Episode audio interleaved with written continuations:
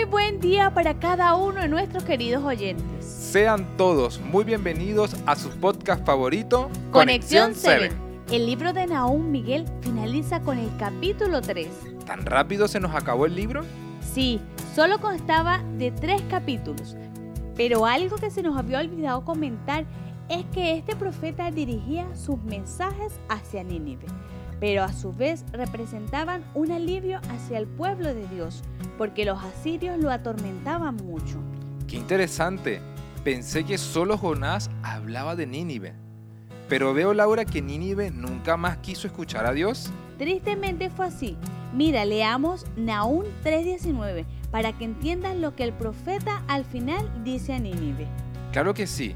Dice lo siguiente. No hay remedio para tu fractura. Tu herida es incurable. Todos los que oigan tu noticia aplaudirán tu destrucción. Porque, ¿quién no sintió tu interminable crueldad? En las palabras del profeta Miguel podemos notar que Nínive no tenía remedio a su desobediencia, puesto que su pecado había sido tratado de ser sanado, pero era tanto su pecado y su maldad que ya era incurable.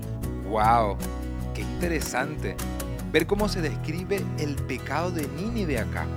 Pero, ¿por qué los pueblos aplaudirían su destrucción?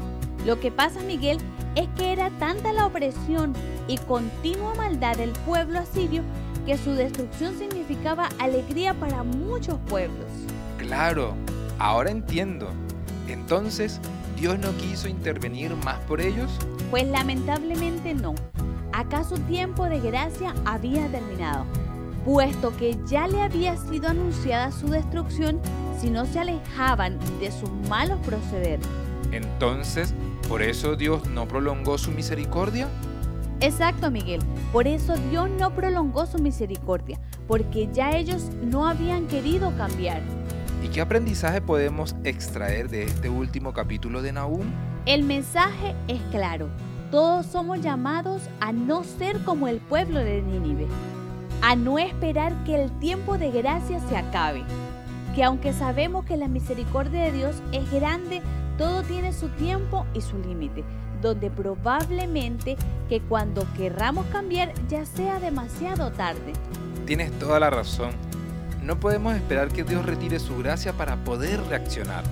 Debemos aprovechar que hoy podemos tener acceso a ella y arrepentirnos de nuestros pecados y seguir a Jesús. ¿Cuál sería tu decisión, querido oyente, el día de hoy?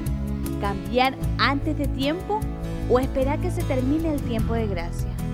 Con estas preguntas en mente nos gustaría invitarte a orar. Maravilloso Padre Celestial, gracias por tu amor, Señor. Gracias porque cuidas de nosotros. Hoy queremos pedirte, Señor, que nos ayudes a cada día acercarnos más a ti y que te busquemos ahora que todavía hay tiempo, Señor. Permite que cada uno de nuestros oyentes también puedan ir a ti.